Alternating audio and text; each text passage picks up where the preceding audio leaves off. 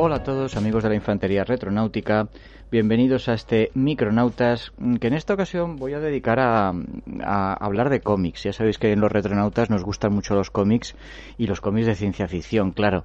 A menudo a los cómics, lo hemos dicho ya en bastantes programas, se les menosprecia, se les mira por encima del hombro por parte de, de gente pues quizá más afín a la literatura, incluso al, al cine, como si fuera un arte menor, pero en realidad tenemos obras maestras, tenemos eh, cómics que han sido fuente de, ideas, eh, influencias para eh, profesionales de, infinitos medios, en fin. Tenemos aquí un material muy rico, muy interesante y que ha sido muy importante para no solamente la ciencia ficción, sino para la cultura popular. Mm, hablamos ya en, en, el programa que le dedicamos a Flash Gordon de los orígenes de los cómics de ciencia ficción, ¿no? aquel Book Rogers, Flash Gordon, Brick Bradford, ¿no? que aparecieron en, en la prensa. Mm, pero bueno, también hay que hablar de los comic books, ¿no? De, ciencia ficción.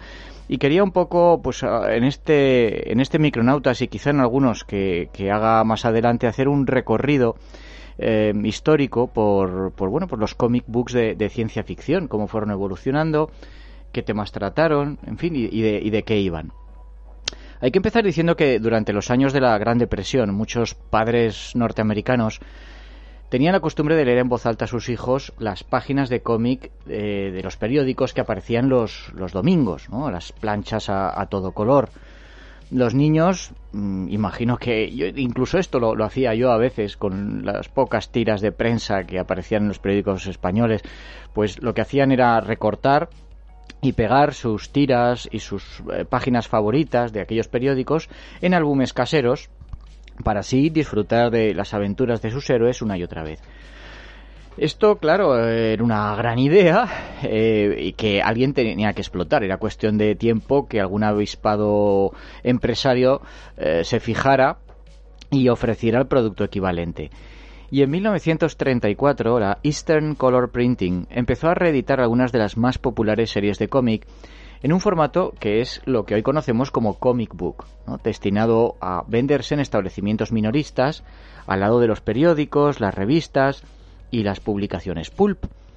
El título de esta nueva cabecera fue Famous Funnies, el primer comic book, y nació en mayo de 1934 Mm, para darle a sus lectores la oportunidad de releer por segunda vez eh, las peripecias de personajes de la prensa como Joe Paluca, The Bungle Family, Tailspin Tommy o Herbert Harry. En su tercer número, en octubre de 1934, Famous Funnies empezó a reimprimir las páginas dominicales del año anterior de Book Rogers, ¿eh? la, primera serie de ciencia ficción. ¿eh? pues bueno, también fue el primer personaje en aparecer en un comic book. El primer personaje de ciencia ficción, quiero decir. Mm, Famous Funnies mantuvo a Book Rogers en sus páginas nada menos que durante 22 años. Los comic books fueron un formato inmensamente popular desde el principio, así que otros editores eh, no tardaron en seguir los pasos de, Eastern. David McKay Publishing lanzó su propia línea de comic books con King Comics en abril de 1936. En sus páginas podíamos encontrar pues a, las, tiras de Popeye, de Mandrake el Mago, de Brick Bradford, otro héroe de ciencia ficción, um, o Flash Gordon. Flash Gordon eh, aparecería en, diversas revistas publicadas por eh, muchas editoriales, en Dell, Harvey, King, Charlton, Goldkey, DC, durante nada menos que 50 años. El comic book pronto evolucionó de ser una novedad curiosa a uno de los fenómenos editoriales de mayor crecimiento en Estados Unidos eh, cuando se cerró la década de los 30 desde 1935 a 1940, el número de títulos creció de 3 a más de 150, publicados por más de dos docenas de editores, repito, en solo cinco años. El problema con esas cifras era que la reserva de cómics de prensa para reeditar disminuía rápidamente. Eran necesarias nuevas historias, nuevos personajes, si los comic books querían seguir prosperando. Muchos de esos nuevos personajes nacerían inspirados por otros ya famosos en los cómics de prensa. Cuando llegó el momento de que guionistas y dibujantes crearan cómics originales de ciencia ficción, por supuesto miraron a Buck Rogers y a Flash Gordon. tenía que ser así. La primera serie totalmente nueva de ciencia ficción en un comic book apareció en 1935, un año después de que debutara el Flash Gordon de Alex Raymond.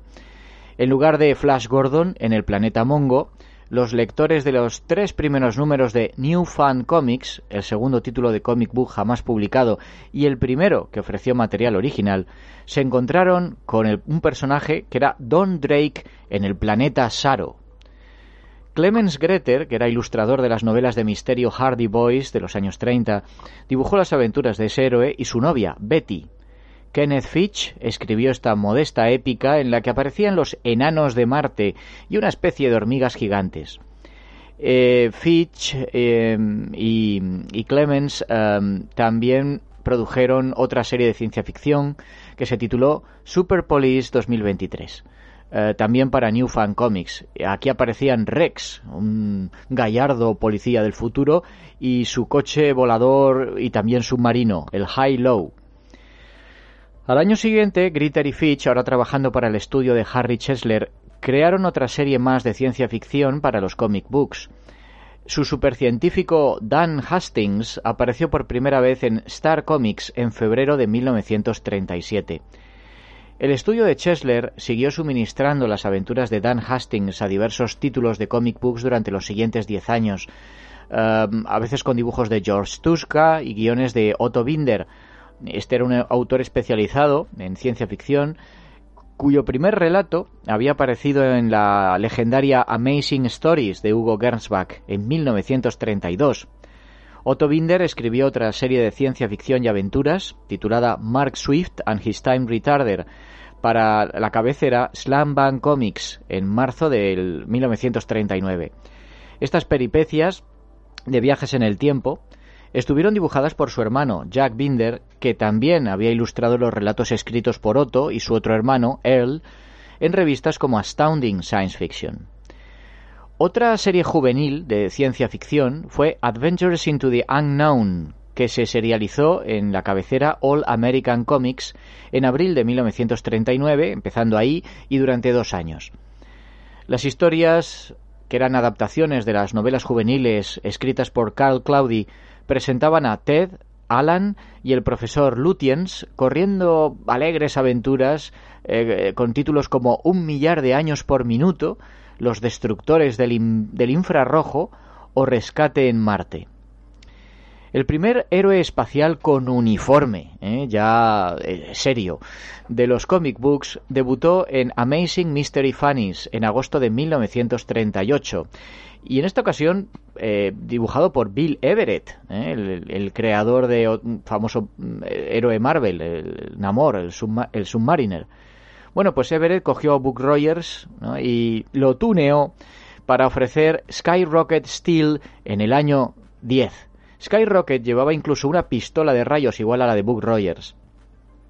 Star Comics, en mayo de 1939, intentó ofrecer más por el mismo dinero con historias de Dash del siglo 1000, ciertamente cuatro veces mejor que el primitivo siglo 25 de Book Rogers. Otro héroe espacial de estos primeros comic books fue Cotton Carver, que apareció en Adventure Comics en febrero de 1939. Lo creó para DC el guionista Gardner Fox y el dibujante Ogden Whitney, este el primero, y después le sucedió John Letty. En la misma editorial, Tom Hickey escribió y dibujó las aventuras de otro clon de Book Rogers, Mark Mason, de la Policía Interplanetaria. Desde 1939 a 1941 aparecieron docenas de series de ciencia ficción eh, creadas expresamente para los comic books. Un, crecimiento tan rápido atrajo, como era de esperar, a editores, a guionistas y a artistas mm, que ya estaban familiarizados con la ciencia ficción, eh, sobre todo en las revistas pulp. En 1939, Martin Goodman, que publicaba una línea de títulos de ese tipo, que eran Marvel Science Stories, lanzó en octubre su primer comic book, Marvel Comics, destinado a los mismos lectores que compraban la revista de ciencia ficción. Incluso contrató a un ilustrador veterano, Frank R. Paul, muy conocido entre los eh, amantes del pulp, para dibujar la portada de aquel número inaugural. Eh, Ned Pines fue otro editor de revistas pulp de ciencia ficción, por ejemplo Thrilling Wonder Stories o Startling Stories, pues también se metió en el tema de los cómics, en los comic books, en 1940, con una línea de tebeos que incluían Thrilling Comics en febrero de 1940, Exciting Comics en abril del 40 o Startling Comics en junio del 40. Como vemos todo encadenado, rápidamente para aprovechar una moda que quizá eh, podía extinguirse pronto. Bueno, el principal personaje de Starling Comics fue bautizado Capitán Futuro, como el héroe espacial que había creado para las revistas Pulp Edmond Hamilton y Mort Weisinger. King Platt dibujó sus aventuras. Uh, Max Plaisted, eh, que era artista de la tira de ciencia ficción Zarnak para la revista Thrilling Wonder Stories, que editaba Mort Weisinger, más adelante el editor durante muchos años de los títulos de Superman, también colaboró en los primeros números de Starling Comics, además de ayudar a lanzar la serie Space Rovers en mayo del 40 en Exciting Comics. Bueno, conforme los editores de revistas Pulp iban metiéndose en el negocio de los comic books y añadiendo cabeceras de cómics a su catálogo, fueron echando mano de artistas del género que ya eran conocidos en las revistas pulp. Cuando Hugo Gernsback decidió trasladar su particular visión de la ciencia ficción a, los cómics, contrató a Frank R. Paul para que dibujara los tres números de Superworld Comics en abril del 40. Alex Schomburg, que era un artista especializado en ciencia ficción que había trabajado para otra publicación de Gernsback, Science and Invention, en 1925, dibujó docenas de portadas para diversos títulos durante toda la década de los 40. Son unas portadas que os animo a buscar por internet y repito, de Superworld Comics, porque eh, tiene mucho encanto, ¿no? Con, esa ingenuidad y ese diseño eh, muy retro. También se reclutaron como guionistas a, los escritores que normalmente trabajaban eh, aportando relatos para las revistas Pulp. Eh, para esta nueva y, y, bollante industria del comic book escribieron gente como Edmond Hamilton, como Otto Binder, Alfred Bester, Theodore Sturgeon, Manly White Wellman o Henry Kuttner. Eh, Theodore Sturgeon, por ejemplo, pues lo hacía solo como una actividad más, como medio de supervivencia. Pero otros, como Edmond Hamilton o Otto Binder, descubrieron que podían ganarse la vida mejor escribiendo cómics que cuentos y novelas de ciencia ficción.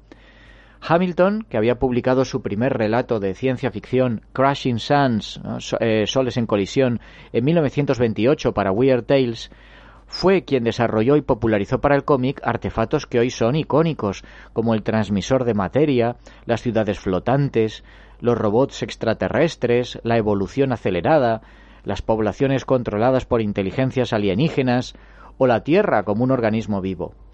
Binder, que ya se había ganado reputación de escritor prolífico en, la ciencia ficción, escribiría más de 50.000 páginas de cómics en los siguientes 30 años.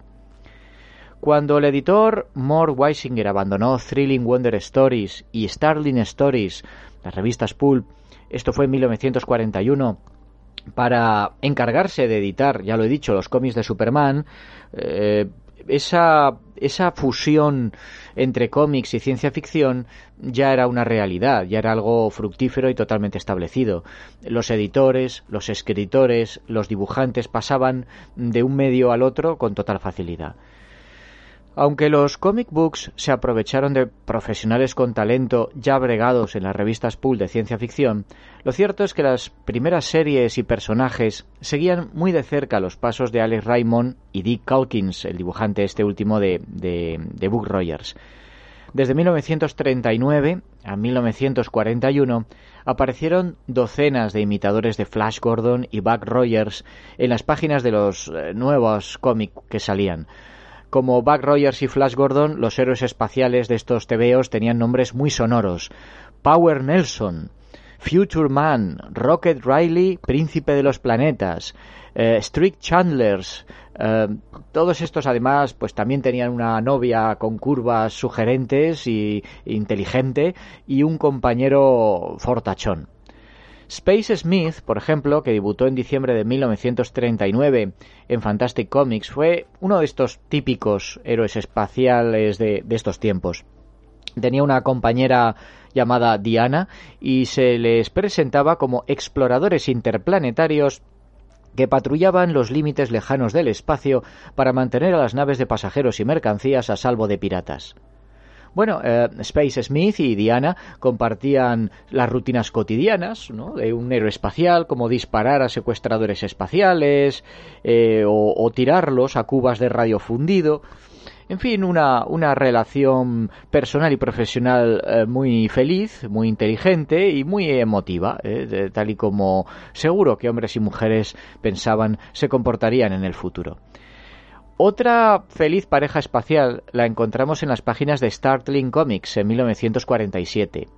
Se trata de Lance Lewis, detective espacial, y su interés romántico y profesional, Marna, que luchan contra amenazas como los hombres cangrejo del espacio y alienígenas cabeza de martillo de Mercurio. Graham Ingalls, eh, bueno, Graham Ingalls, um, si no suena, fue, uno de los mejores dibujantes que, tuvo la EC Comics, ¿no? Eh, unos años después, y, en fin, eh, absolutamente maravilloso, pero que antes, y por esta época, a finales de los, de los 40, era editor de la línea de cómics de Ned Pine, y fue él quien escribió estas historias, con textos como el siguiente que cito. Obligados a huir de Mercurio tras no poder detener el poderoso rayo de fuerza con el que los mercurianos están empujando a Venus y la Tierra hacia el Sol, Lance y Marna se enfrentan al dilema. ¿Debían reconocer su fracaso o perseverar contra toda posibilidad de éxito? Y dice Marna, Bien, Lance, ¿abandonamos o seguimos? Y él le responde, Por mi parte me gustaría otro intento contra ese rayo de fuerza, pero no quiero exponerte a más peligro. Y ella le, dice, si eso es lo único que te preocupa, olvídalo. No podemos anteponer nuestras vidas a la salvación de la civilización terrestre. Voto que nos quedemos y lo intentemos otra vez. Bueno, gracias a, contar con modelos de mujeres fuertes, combativas e inteligentes en las tiras de Book Rogers y Flash Gordon, las compañeras de los héroes espaciales de los primeros comic books salían mejor paradas que sus colegas de las series de aventuras, que solían responder más al tópico de la damisela en peligro.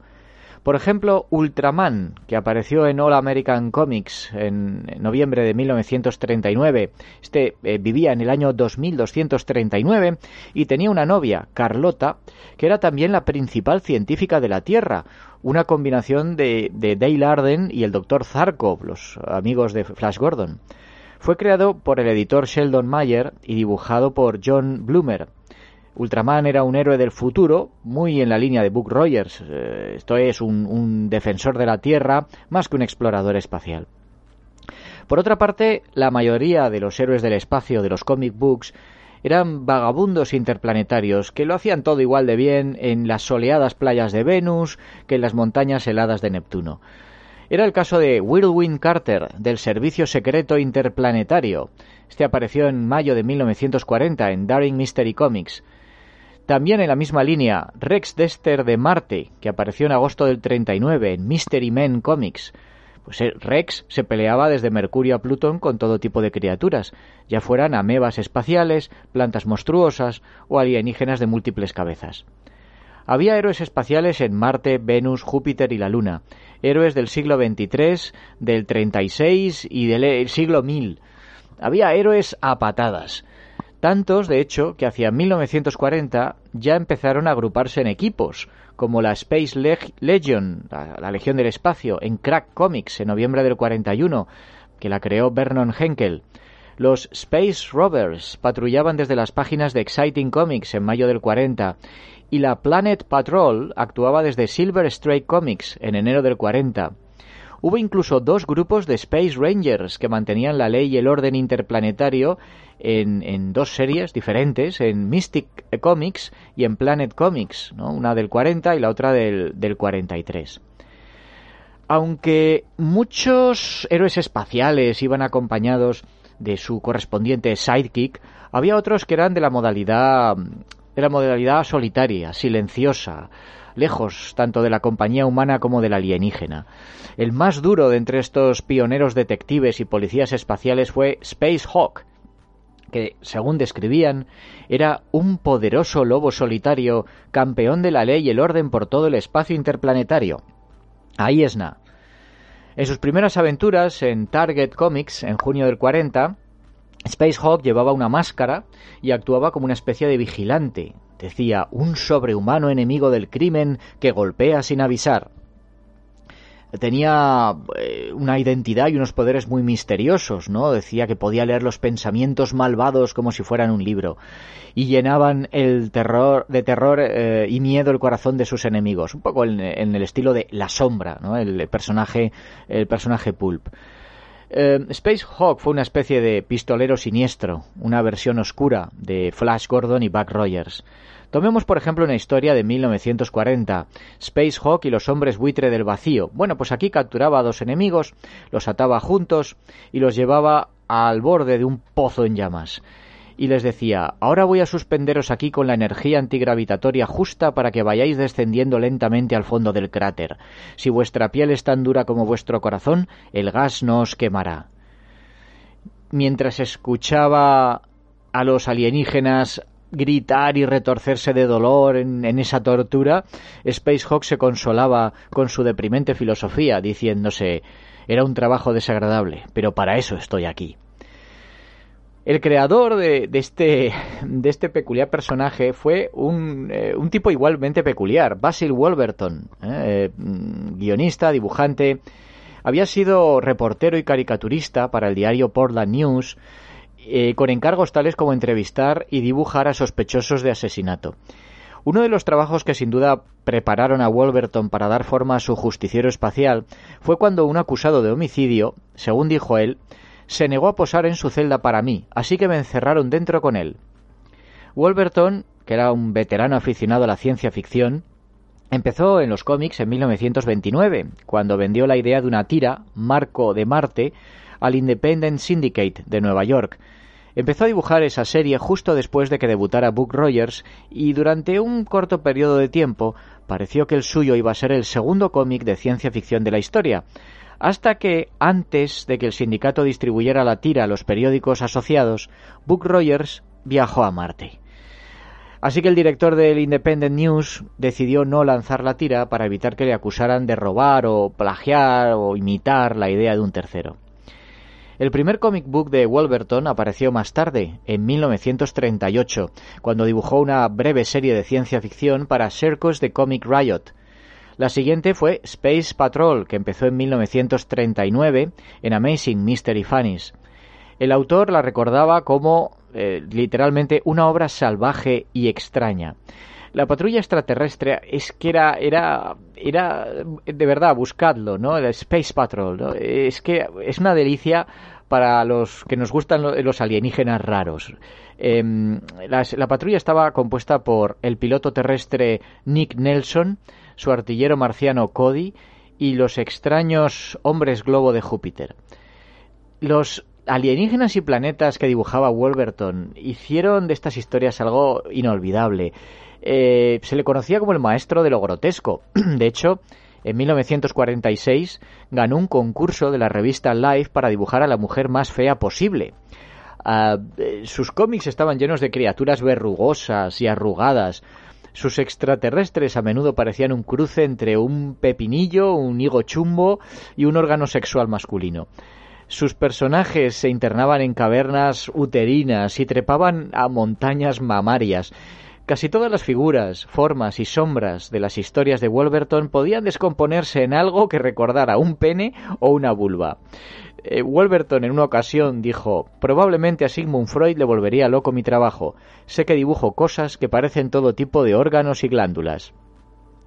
Así que este personaje deliciosamente perturbado, Space Hawk hizo que algunos lectores escribieran al correo de la revista quejándose de que los monstruos eran demasiado feos y las historias demasiado fantásticas. Pero Wolverton pasó de todo, no quiso aceptar esas eh, críticas y someterse al canon de lo políticamente y estéticamente correcto. Dijo en una entrevista estaba convencido de que los lectores jóvenes aceptan con entusiasmo las historias poderosamente imaginativas. Su imaginación es generalmente muy fuerte y este material se ajusta a ella. Durante los dos años y medio que Space Hawk permaneció en las páginas de Target Comics, Wolverton se vio obligado, por exigencias del editor y la entrada de Estados Unidos en la Segunda Guerra Mundial, a trasladar al héroe del espacio del futuro a la Tierra del presente, para ponerlo a contribuir en el esfuerzo bélico patrullando las fronteras americanas, algo que también le pasó, pues, por ejemplo, a Flash Gordon, ya lo comentamos en su programa. Wolverton recordaría más adelante. Tuve las agallas de discutir con él, diciéndole que mataría la serie. Sabía que el destino de Spacehawk estaba condenado. Cualquiera con dos neuronas sabía que una serie espacial no podría sobrevivir a semejante cambio. Y efectivamente, en tan solo unos meses, Spacehawk perdió todo su atractivo y sus seguidores. Lo que pasa que al término de su andadura, eh, es cierto que Spacehawk sí había conseguido sobrevivir a muchos de sus heroicos colegas de los cómics de ciencia ficción. Siendo fieles a sus orígenes como antología, la mayoría de las series de ciencia ficción de los comic books aparecieron, aparecían publicadas en, en sus en revistas junto a otras series de detectives, de vaqueros, de superhéroes, pero hacia 1941 casi todas las series de ciencia ficción habían sido engullidas por la avalancha de superhéroes. Con la llegada de la Segunda Guerra Mundial muchos lectores buscaban a sus héroes en el presente, no en el futuro. Y luego había otra tendencia también que empezaba a darse en los comic books y fue la especialización por géneros. En lugar de publicar un título que incluyera una serie de detectives, una de animalitos, otra del oeste, pues los editores se dieron cuenta de que los lectores compraban eh, en mayor medida títulos que solo contuvieran historietas de sus géneros favoritos. Un editor que sabía por experiencia lo que mejor se vendía era Thurman T. Scott, presidente de Fiction House, Scott había desarrollado una exitosa línea de múltiples revistas de género pensadas para satisfacer todo tipo de gustos de los lectores de en 1939. Sus revistas, todas dirigidas a un público específico, incluían, por ejemplo, Fight Stories, eh, sobre boxeadores y soldados, Wings, sobre pilotos, Jungle Stories, sobre un clon, un clon de, de Tarzán llamado Key Gore, y Planet Stories, que eran aventureros del espacio. Planet Stories era el arquetipo de revista pool de ciencia ficción de aquellos primeros tiempos. Eh, sus portadas siempre tenían algún horrible monstruo, alguna mujer bella, elegantes héroes. Eh, las historias tenían títulos como La bestia joya de Marte o La cosa de Venus, prometiendo acción, diálogos rápidos y mínimo sentido común. ¿no? Era un material perfecto eh, para, para hacer un comic book. Así que a finales de 1939 Scott contrató al estudio de Jerry Iger. Eh, bueno, eh, en aquellos tiempos las, eh, las editoriales hay que decir que no contaban con una plantilla de dibujantes y guionistas fijos porque no pensaban que lo del comic book fuera más que una moda que se iba a terminar. ¿Para qué contratar personal para hacer algo mm, que ellos ponían a, lo que ellos ponían fecha de caducidad. Así que subcontrataban a estudios especializados que entregaban el producto prácticamente terminado. Pues bueno, como digo, el estudio de Jerry Iger para Scott eh, creó una línea de comic books basada en el catálogo de sus revistas. Creó Jungle Comics, creó Fight Comics, creó Wings Comics y creó Planet Comics. Y así, Planet Comics, en enero de 1940, fue el primer comic book dedicado exclusivamente a la ciencia ficción. Fue de hecho el único título de ese género que se publicó de forma regular durante la década de los 40 del pasado siglo. Junto a Buck Rogers y Flash Gordon, Planet Comics estableció, definió y dominó el género en su vertiente TVística hasta finales de esa década. Como Planet Stories y sus otros predecesores en forma de revista pulp, Planet Comics descansaba en una fórmula siempre igual, aplicada tanto en las portadas como en las historias, y que, eh, bueno, un lector resumió como, cito, el eterno triángulo, el chico, la chica y la amenaza. En realidad, eh, el segundo ingrediente, la chica, era el que más juego daba en Planet Comics bueno, y en todos los títulos de Fiction House en realidad, eh, heroínas sexys de largas piernas que estaban en todas las colecciones e historias. Por ejemplo, en Jumbo Comics estaba Shina, la reina de la selva. En Fight Comics tenías a Tiger Girl. En Ranger Comics del oeste tenías a Firehair. En Jungle Comics tenías a Camila. Bueno, Planet Comics nos decía que las mujeres del futuro vestirían sujetadores metálicos, túnicas de látex y botas altas, un futuro, por supuesto, que era ideal, utópico para los adolescentes masculinos de todas las edades, en realidad. Resulta curioso que Planet Comics también contara con una, eh, con una apreciable proporción de lectoras que a menudo escribían cartas a la revista expresando su aprobación a las mujeres que allí aparecían. Por ejemplo, en el número de noviembre de 1946 escribió Charlene Stewart de Nueva York diciendo que a ella le gustaba la nueva heroína llamada Futura porque tenía cabello oscuro como el mío. Bueno, una razón tan buena como cualquier otra. Otras tres lectoras eh, enviaron cartas eh, más mordientes acerca de lo que les gustaba y lo que no. Pero Jimmy Pittman de San Antonio fue directo a San Antonio, Texas. Eh, fue directo a lo que le interesaba. Pongan más chicas en las historias de toma pan y moja. Bueno, claro, Jimmy de todas maneras no tenía de qué preocuparse. Una de las primeras y más longevas series de Planet Comics fue Gail Allen and the Girl Squadron. Y no fue más que una mera excusa para mostrar a un grupo de chicas atractivas. Gail y sus comandos, también conocidas como Girl Patrol, y durante los años de la Segunda Guerra Mundial como Women's Space Battalion, llevaban las obligatorias minifaldas mientras recorrían las rutas espaciales persiguiendo piratas o esclavistas alienígenas. A menudo las capturaban monstruos grimosos o robots libidinosos. Otra serie de Planet Comics en esa misma línea presentaba una heroína de pelo platino, Mista de la Luna, descrita en su primera historia como una chica esbelta, sola contra la fuerza más perversa del universo, no tardó en, rellenar eh, su cuerpo con formas más rotundas. Dependiendo del dibujante que se ocupara de ella, Mista llevaba un uniforme diferente de un número al siguiente, pero todos parecían fabricados con caucho vulcanizado. Es interesante que uno de los artistas que trabajaron en las series de Mista y Gail Allen fuera Frances Hopper, Fran Hopper, una mujer y por tanto una rareza en el mundo de los dibujantes de cómics de los años 40. También dibujó otras heroínas de la editorial para Jungle Comics, Rangers Comics o Wing Comics. Lily René era otra dibujante que trabajaba para Fiction House y se encargó de la que quizá fuera la serie más popular y recordada de Planet Comics, El Mundo Perdido, The Lost World, ella no la creó, em, fue Graham Ingalls, em, que la creó en 1944 y luego se lo pasaría a George Evans en 1947, pero sí fue Lily René quien hizo la mayoría de los episodios de esa serie que transcurría en la Tierra después de una mm, triunfante invasión alienígena. En el siglo 33, los guerreros del planeta Volta han destruido muchos de los mundos habitados del universo. Después de ser invadida, la Tierra queda reducida a escombros y solo hay un puñado de humanos que han sobrevivido y que están dispuestos a hacer frente al invasor. Dos de ellos son Hunt Bowman, un gran arquero, y Lisa, reina del mundo perdido.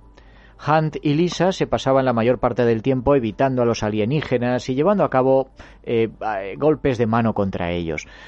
Eh, las escaramuzas tenían lugar en localizaciones muy conocidas como los restos del Empire State Building o Central Park, ¿no? recordatorios de una civilización desaparecida.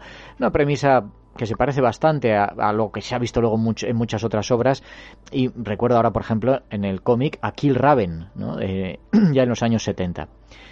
Esta premisa pesimista del mundo perdido resultó muy atractiva para los lectores que crecieron durante los años de la Segunda Guerra Mundial los extraterrestres de piel verde del planeta Volta vestían con uniformes y cascos que recordaban a los soldados alemanes de la Primera Guerra Mundial y hablaban con un inglés en el que invertían el orden de sustantivos y verbos, lo que les hacía sonar como peligrosos eh, extranjeros. Ah, por ejemplo, en uno de los textos decía uno Una vez que su cerebro nublado quede, a nosotros nos obedecerá. Mira, en un autómata ella se transforma ahora. Con un látigo de fuerza la equipamos. Aquellos que escaparon, ella capturará. Las tramas de la mayoría de estas historias giraban alrededor de cómo eh, Hunt y Lisa conseguían evitar que los capturaran mientras llevaban a cabo alguna escaramuza. Y un lector se quejó, dijo en una carta He estado leyendo la misma historia en El Mundo Perdido durante los últimos tropocientos años. Estoy seguro de que si revisara los números anteriores y contara todos los Volta que Hunt, y que Hunt Bowman ha matado, habría suficientes para organizar un ejército como el de Rusia. Bueno, sí, era verdad. Eh, no, se podía decir que no fuera así. La mayoría de, las historias de Planet Comics formaban parte de series regulares, además de las que he mencionado, ¿no? esta de Mundo Perdido, la de Mista de la Luna, eh, otras que fueron apareciendo y desapareciendo del título fueron, por ejemplo, Auro, Lord of Jupiter, en el que el espíritu de un terrestre ocupaba el cuerpo de un joviano. Star Pirate, un truán vagabundo del espacio con un corazón de oro, vamos, una especie de Han Solo. Red Comet, que era un héroe disfrazado, o los Space Rangers, que estaba protagonizado por Flint Baker y Riff Ryan. Una de las que merece mención aparte sería la protagonizada por una heroína bastante popular, Futura, que decía eh, la presentación, ayer una secretaria terrestre, mañana una reina guerrera. Ya veis. En fin, todo empezaba en el siglo XXI, cuando Marcia Reynolds salía de su trabajo como secretaria en Titan City y tenía la sensación de que alguien la acechaba. Conforme ella iba teniendo más miedo, se consolaba pensando ¿Por qué alguien iba a preocuparse por una secretaria técnica de segundo grado, sin dinero, sin familia, solo un poco por encima de la media en inteligencia, mm, en energía, eficiencia y potencial reproductor? ¿Quién podría ir tras de mí? Bueno, la respuesta era un alienígena, un alienígena muy cabezón y hambriento de cuerpos que venía del planeta Zimradia y que se llamaba Lord Mentor. Secuestra a la chica, la transporta a su mundo, y la somete a todo tipo de indignas pruebas. ¿no? se la declara adecuada para el experimento en el que va a tomar parte, llamado el Proyecto Supervivencia, y se le asigna el nombre de Futura. Cuando Futura se entera de que los Zimradianos pretenden usar su cuerpo como receptáculo del cerebro del Lord Mentor, escapa. Y en los siguientes episodios la joven se convierte en una guerrera de espíritu inquebrantable que se enfrenta con a Mentor y a sus soldados. Mm, siempre con atrevidos bikinis, ¿no? Eh, con un aire muy regio, Futura sirvió de modelo para las lectoras femeninas y de fantasía sexual para los masculinos. Como era el caso de Flash Gordon, la serie de Futura estaba escrita a base de cuadros de texto, más que de globos de diálogo, y sobre todo si tiene algún interés por las dotes artísticas de su dibujante, Rafael Astarita. Lo que pasa es que, bueno, eh, eh, él dibujaba, era muy bonito, los dibujos son muy chulos, los podéis buscar también por internet. Eh, pero es que los textos eran horribles. Por ejemplo, cito, un destello de pistola y una forma peluda que se retuerce. Pero incluso el temple de Futura se ve sacudido por el rápido ataque y la fuga. Mientras tanto, los rayos sombra buscadores se mueven más rápidos persiguiendo su presa. Sinto fantasmas tan delgados como el aire, pero tan fuertes como simios, robots controlados por la mente de Mentor. Ahora se detienen por un instante. Más allá una voz grita El barro de abajo está subiendo y mira, mira. Bueno, ¿para qué tanto texto si la imagen podía hacer el, ese trabajo? Bueno, un, defecto muy común en la época. Probablemente ellos mismos, avergonzados por lo que estaban haciendo y, no deseando hipotecar una futura carrera como escritores, los guionistas de estas historias casi siempre se ocultaban bajo seudónimos de la casa. Eh, por ejemplo, el, prolífico Thorncliffe Herrick ¿no? respondía a las cartas de los lectores en la sección ¿no? correspondiente escribía cuentos en prosa de dos páginas y firmaba El Mundo Perdido. Jerome Bixby, escritor de ciencia ficción y futuro guionista de Star Trek, pues trabajó para Planet Comics eh, de 1948 a 1949, un poco como periodo de prueba antes de convertirse en editor de la revista Pulp, eh, Planet Stories. Independientemente de quiénes fueran los escritores y de qué serie se tratara, todos los guiones de Planet Comics estaban salpicados de esa jerga tan particular de la ciencia ficción de los años 40. Para hacer que las cosas sonaran futuristas, los guionistas juntaban palabras para crear un pastiche que hubiera encantado a un militar. Así, por ejemplo, los héroes y los villanos medían el tiempo en astrohoras. Se disparaban nulobombas Tenían oximáquinas, hipnodiscos, detectógrafos, espejopantallas, sintoesclavos, dinolagartos. Pero claro, lo que más daba, lo que daba más juego eran las armas, ¿no?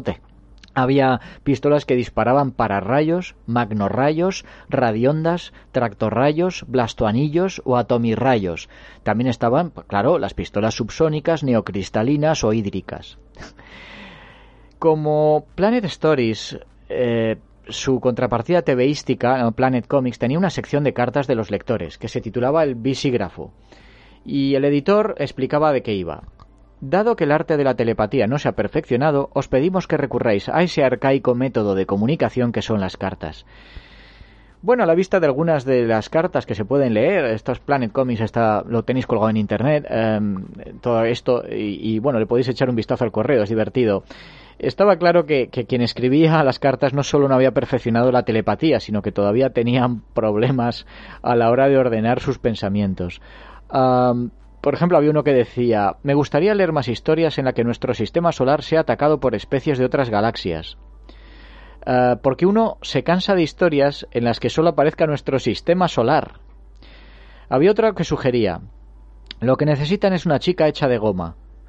Podría resistir todas esas pistolas de rayos y armas extrañas.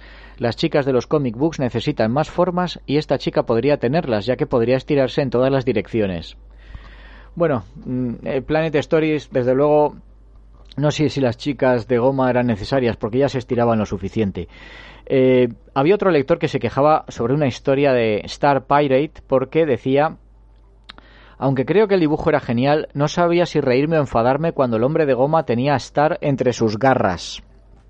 Bueno, sea como sea, ya lo estáis viendo, todo era inofensivo y optimista. Eh, Planet Comics fue el epítome de la ciencia ficción ligera, sexy, despreocupada y con tanta acción como poca ciencia y lógica.